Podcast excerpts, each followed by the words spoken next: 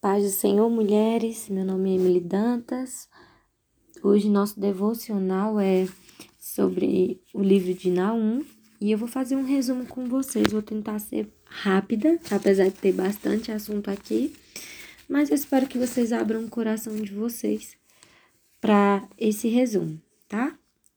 Então eu quero começar para vocês explicando que é, o reino assírio, eles invadiram, né, o exército assírio, eles invadiram Israel.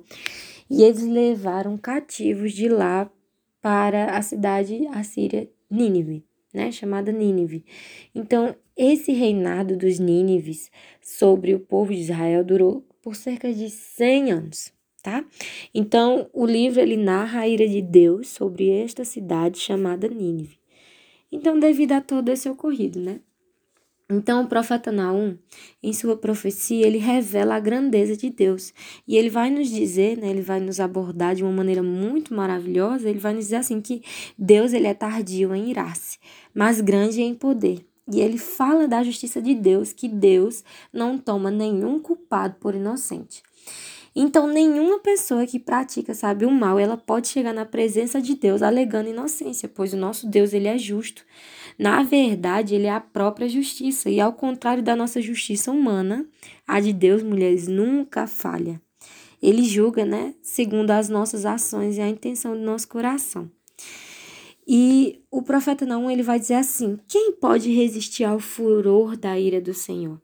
E é interessante que a gente entenda que essa ira, ela está direcionada aos inimigos de Deus nesse livro. Então, aqueles que afligiram o povo do Senhor.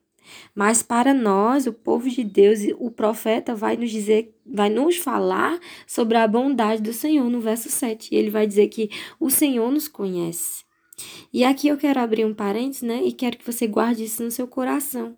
Que o Senhor está vendo toda a nossa aflição, toda a sua aflição. E para nós, ele é a nossa fortaleza. O profeta vai dizer que ele é a nossa bondade e que ele nos conhece, porque todo aquele que se refugia no Senhor, esse é conhecido por ele, é o que o profeta vai nos dizer nesse versículo. Então eu quero perguntar aqui para vocês: em quem nós temos nos refugiado? Amém? E eu ainda continuo nesse capítulo 1 e quero dizer para vocês, né, porque aqui ele vai falar que os inimigos eles eram numerosos, estavam seguros e não importa se eles estão seguros ou se ele é numeroso, ele será destruído, porque essa é a promessa de Deus para eles. Então, Deus deu uma ordem aos assírios, aí no verso 12, e disse que a linhagem deles seria exterminada. E toda a idolatria daquele povo, que era a segurança deles, é interessante você entender sobre isso, seria destruída. Então a promessa de Deus para aquele povo era isso, mas a promessa de Deus para o seu povo, no verso 15 deste capítulo, vai dizer assim: olha, vocês vão voltar a dançar. Haverá festa outra vez. Vocês celebrarão, vocês cumprirão o voto de vocês, e os ímpios não voltarão a passar por vocês, porque eles serão exterminados. E agora eu quero destacar o verso 3 deste capítulo 1 e quero dizer para vocês assim que nós precisamos crer que o Senhor tem um caminho na tempestade violenta e sobre qualquer outra tempestade. Ele é grande e as nuvens são o pó dos seus pés. Então nós precisamos estar seguras, mulheres, de que o Senhor, de quem o Senhor é. Sabe? 100 anos de cativeiro, sabe? Aqui para aquele povo mas o Senhor sempre sempre teve um caminho para eles. O Senhor nunca esqueceu deles. Eles tinham uma promessa. Em tempos em tempos ruins, sabe, em tempos de dificuldade, nós precisamos confiar nas promessas de Deus. E eu quero falar uma frase para vocês que eu anotei aqui. Eu coloquei assim que após o cativeiro sempre há uma festa preparada por Deus para nós.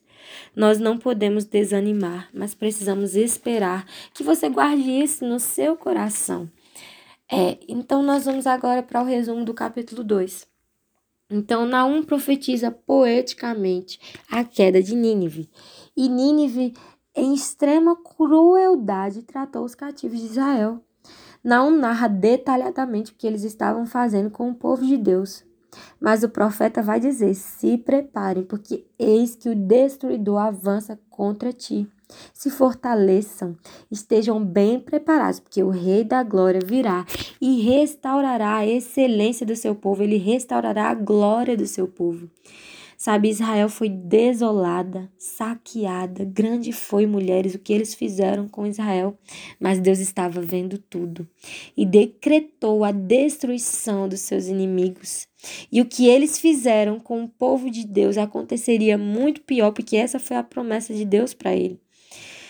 Então, os inimigos seriam exterminados. Essa era a promessa de Deus para esse povo que tanto fez o povo de Israel sofrer. Então, queridas, a destruição desses inimigos é uma promessa de vitória para Israel. Então, quando nós falamos desse povo assírio, nós podemos defini-los como um povo cruel e imoral. E o Senhor prometeu que Israel se libertaria deste peso. Aleluia. Então, nesse capítulo nós observamos aí a queda de Nínive, a cidade assíria, e o desfecho deste capítulo é: nunca mais se ouviria a voz dos embaixadores deles. Então, a presa seria arrancada. A presa aqui que se fala é Israel, queridos. O Senhor arranca Israel das garras de Nínive. O Senhor é contra este povo e as suas ações. Então, eles não queriam libertar. Né? No capítulo 3, nós vamos agora para o capítulo 3, nós vamos entender que eles não queriam libertar a presa. Eles não queriam libertar Israel das suas garras. Então, eles estavam determinados a lutar e não queriam libertar os cativos de Israel. E eles tinham poderio, mas isso não é suficiente contra o Senhor dos Exércitos. Amém. Nós sabemos isso, nós temos essa fé. Então, o profeta vai narrar que aquele povo estava confiante. Mas o Senhor é contra eles, no verso 5. E o Senhor prometeu trazer vingança, desprezo. Queridas, pelo que eu entendi, o Senhor faria deles palhaços em cima de um palco, a fim de que todos riam-se deles. Então, o Senhor prometeu também uma destruição completa. E aqui nós vamos observar neste capítulo 3 que eles se confiavam no Egito, na Etiópia, eles tinham muitos aliados onde eles onde eles depositavam a sua força. Mas nada disso seria suficiente para evitar sua destruição e o seu exílio. Nínive perde até os seus negociantes, que eram numerosos. Aquele povo assírio perdeu tudo isso porque o Senhor prometeu que não existiria mais. E o final deste capítulo vai nos revelar que não existe cura para esse povo assírio. E que todos vão ouvir falar do que irá acontecer e vão bater palmas sobre essas coisas, pois eles foram cruéis com todos. Todo o povo em que o povo assírio foi cruel iriam ouvir falar sobre a, o que estava acontecendo com eles, iam rir, iam bater palma. E é isso, queridas. Eu fiz aí um, um resumo para vocês né, deste capítulo. Ficou um pouco extenso o áudio, mas eu espero que vocês entendam, né, que vocês guardem isso no coração de vocês. Então, no capítulo 1 fala que Deus vai destruir os inimigos do seu povo e que Judá voltará a fazer festa. No capítulo 2 fala da queda de Nínive e o ataque né, que eles fizeram sobre Israel. E o capítulo 3 fala da lamentação do profeta sobre Nínive. Então, que vocês guardem isso no coração de vocês e que vocês estudem também este livro, que é um livro maravil maravilhoso e rico em conhecimento. Amém? Nunca esqueçam que Deus tem um caminho. Sempre, sempre ele tem um caminho, não importa a tempestade, se ela é violenta, se ela é calma, não importa o grau da sua adversidade, o Senhor sempre tem uma resposta para nós. Amém? Que Deus abençoe vocês.